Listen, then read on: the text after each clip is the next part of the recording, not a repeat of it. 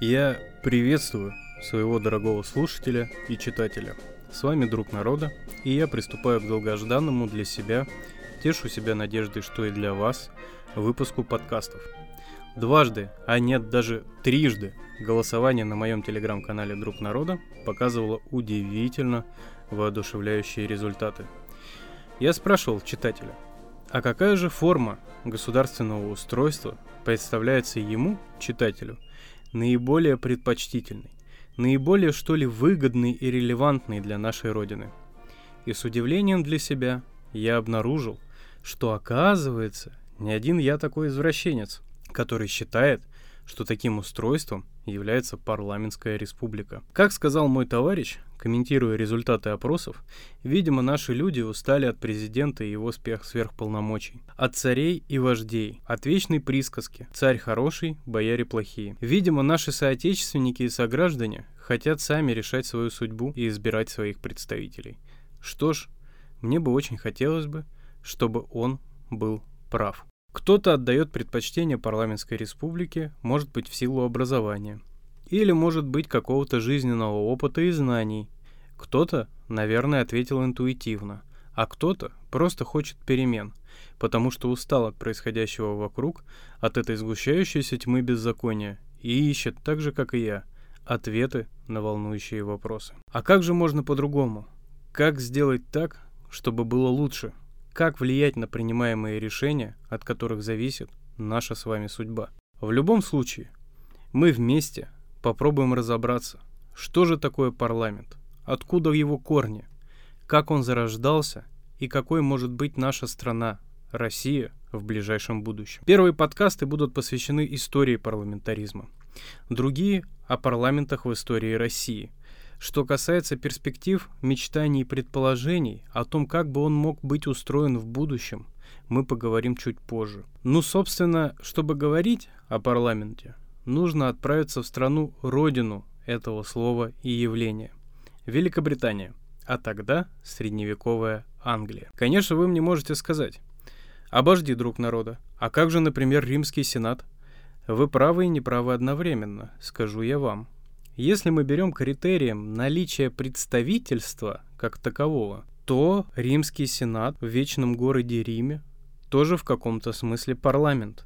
Но Римский Сенат, он же ведь и судья, он же и законодатель, он же и исполнитель. Вспомните, великий Гай Юлий Цезарь был убит фактически за то, что к его должности, консул, прибавилась приставка «пожизненный», и также он совместил внутри себя ряд других должностей. Именно за это вчерашние сподвижники Цезаря, в том числе Марк Юний Брут, с криком «Смерть тиранам!»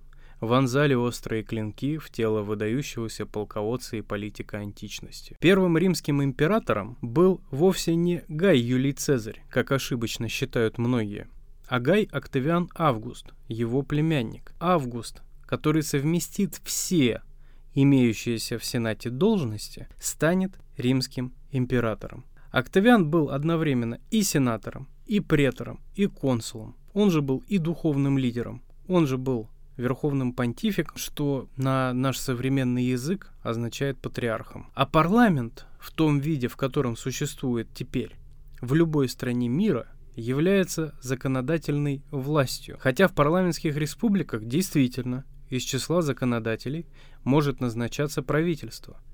Но не может быть такого, чтобы там же набирались и полководцы-генералы, и судьи, и религиозные лидеры.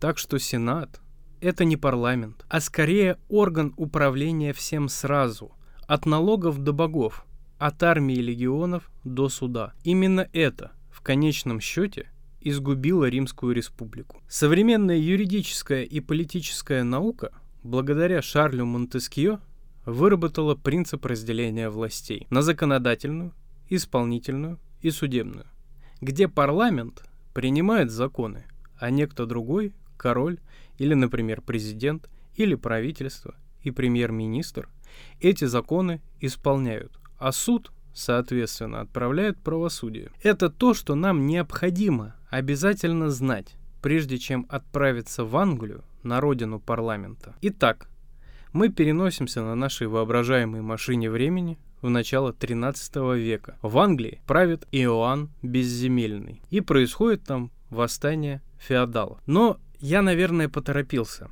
Обо всем надо рассказать по порядку из самого начала. Я буду стараться рассказывать вам историю в мельчайших подробностях, чтобы вы поняли обстановку и предпосылки, чтобы вы прочувствовали эпоху и смогли представить себе логику истории, почему происходило именно так, а не иначе. Поэтому нужно начать с диспозиции и с предыстории. Суровость, с которой Генрих II, отец Иоанна, правил Англией, поселило недовольство против него личной и королевской власти в частности. Вообще, власть английских королей была довольно значительной, стремящийся к абсолютной. Например, можно было сказать там, товарищ лорд, виконт, маркиз, давай-ка сюда родной свою жену, а еще у тебя что-то многовато владений, ты, пожалуйста, их вон на родственника моего перепиши, потому что он мне там вчера очень хороший тост сказал. Генрих своими правами, как и любой тиран, начал злоупотреблять. И против короля Генриха II уже в конце его царствования началась оппозиция,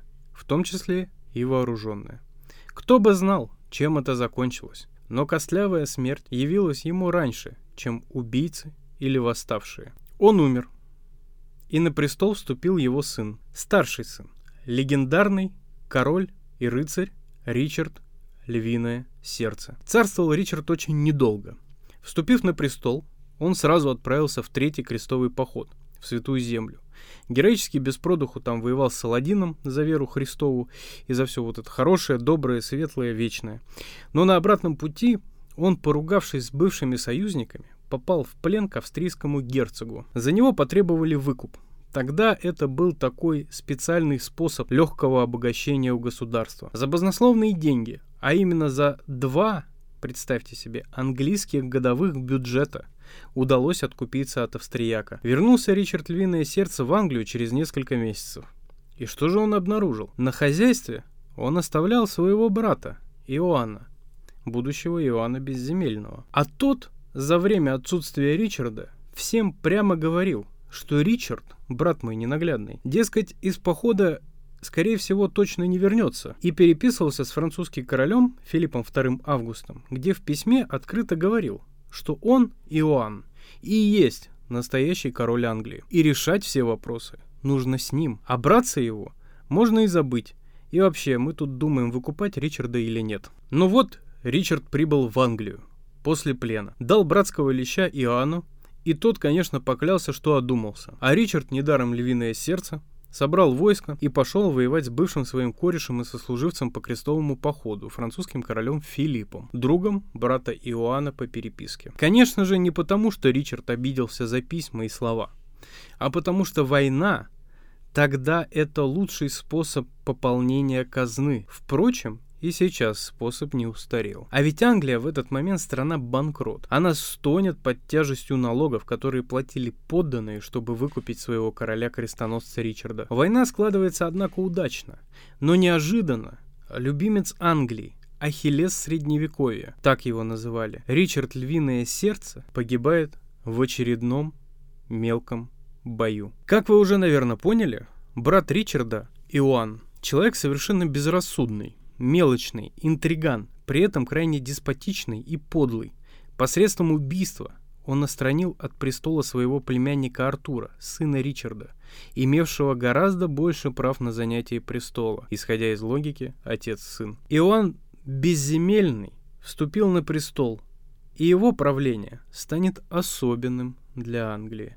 Лучше сказать, поворотным. Собственно, Ричард, вояк это был здоровский, и французы, до того, как погиб Ричард, успели ощутимо получить от него по щам несколько раз подряд. Да так, что северо-западная Франция фактически оказалась теперь владениями английских рыцарей, которые отличились на этой войне. Тут нужно сделать маленькое отступление. Как и для чего велись тогда войны? Вот, предположим, я, вовсе не друг народа, а король Ричард Львиное Сердце я пошел войной на короля Франции Филиппа Августа. У меня есть феодалы, бароны, рыцари. Они все связаны вассальными клятвами. То есть у меня есть там главный барон, у него есть какие-то бароны поменьше, которые составляют основу моей армии. Они и полководцы, они же тяжелая кавалерия, основная военная сила того времени. Они рыцарская кавалерия. И, соответственно, мы ведем с успехом войну.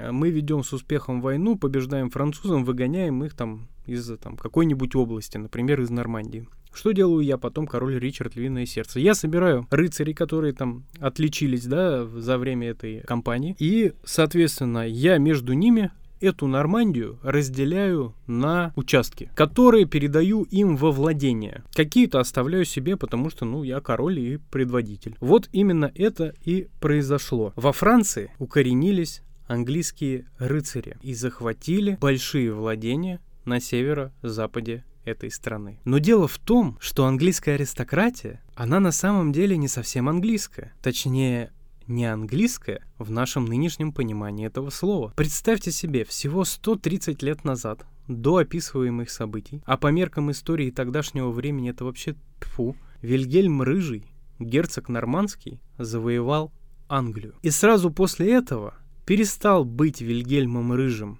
Вильгельмом Бастардом, а стал Вильгельмом Завоевателем, королем Англии. Взглянем же, друзья, на герб королевской семьи Великобритании. Девиз на нем написан «Dieu Эммандуа. Прошу прощения, если я произношу коряво, но вы должны были догадаться, что это не английский язык, а самый что ни на есть французский. Переводится как «Бог и мое право». Бог почему понятно.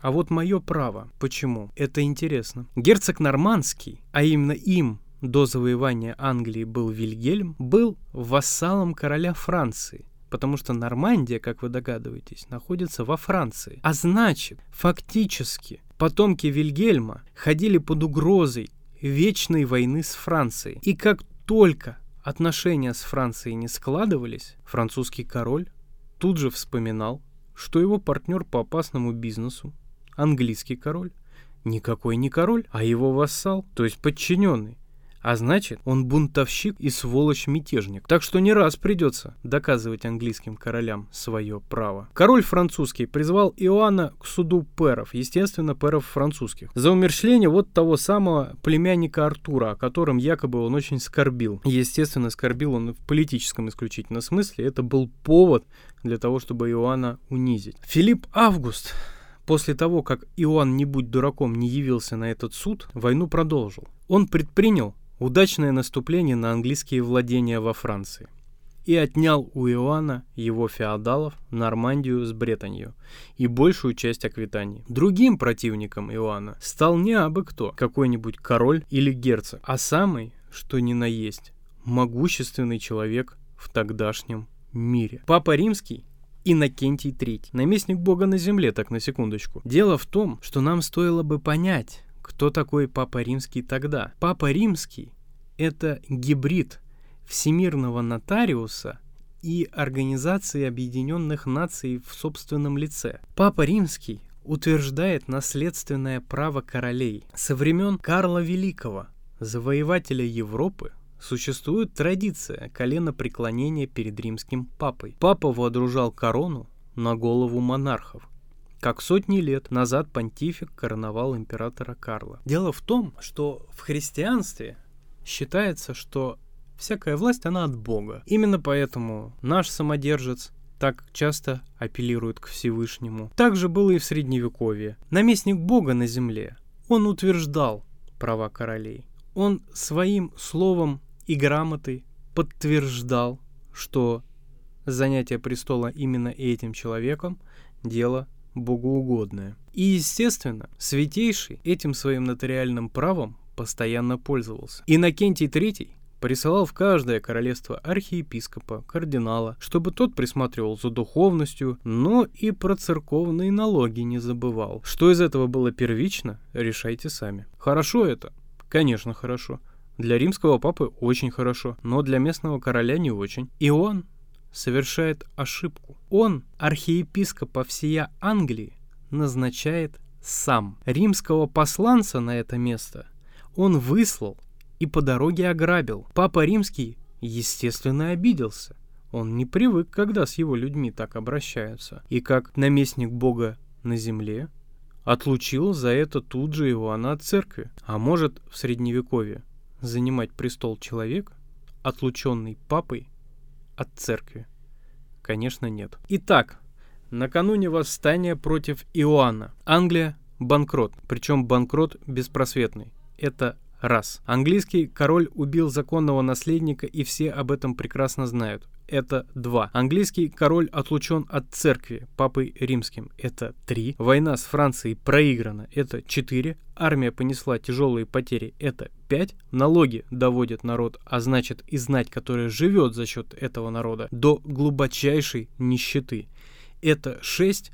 Но вообще это пункт один. Бароны Иоанна были всем этим страшно раздражены. Многие из них имели земли во Франции. Они получили их в результате войны, а кто-то и в наследство. И все бароны были заинтересованы сохранением земель за Англией. Они давали Иоанну деньги на продолжение войны с французами и были готовы выступать в поход. Но что делал Иоанн с этими деньгами? Пропивал, проедал и раздаривал родственникам. Есть основания восставать? Как вы думаете? Ну, конечно, есть, я считаю. На второй год после поражения Иоанна Филиппом Августом и изгнания англичан из Франции, английские бароны, потеряв всякое терпение, восстали против короля с оружием в руках. И к ним начали присоединяться лондонские горожане. Представьте, почти все рыцари на стороне восстания. И он, конечно, понимает, что ему сейчас, вероятнее всего, снесут голову.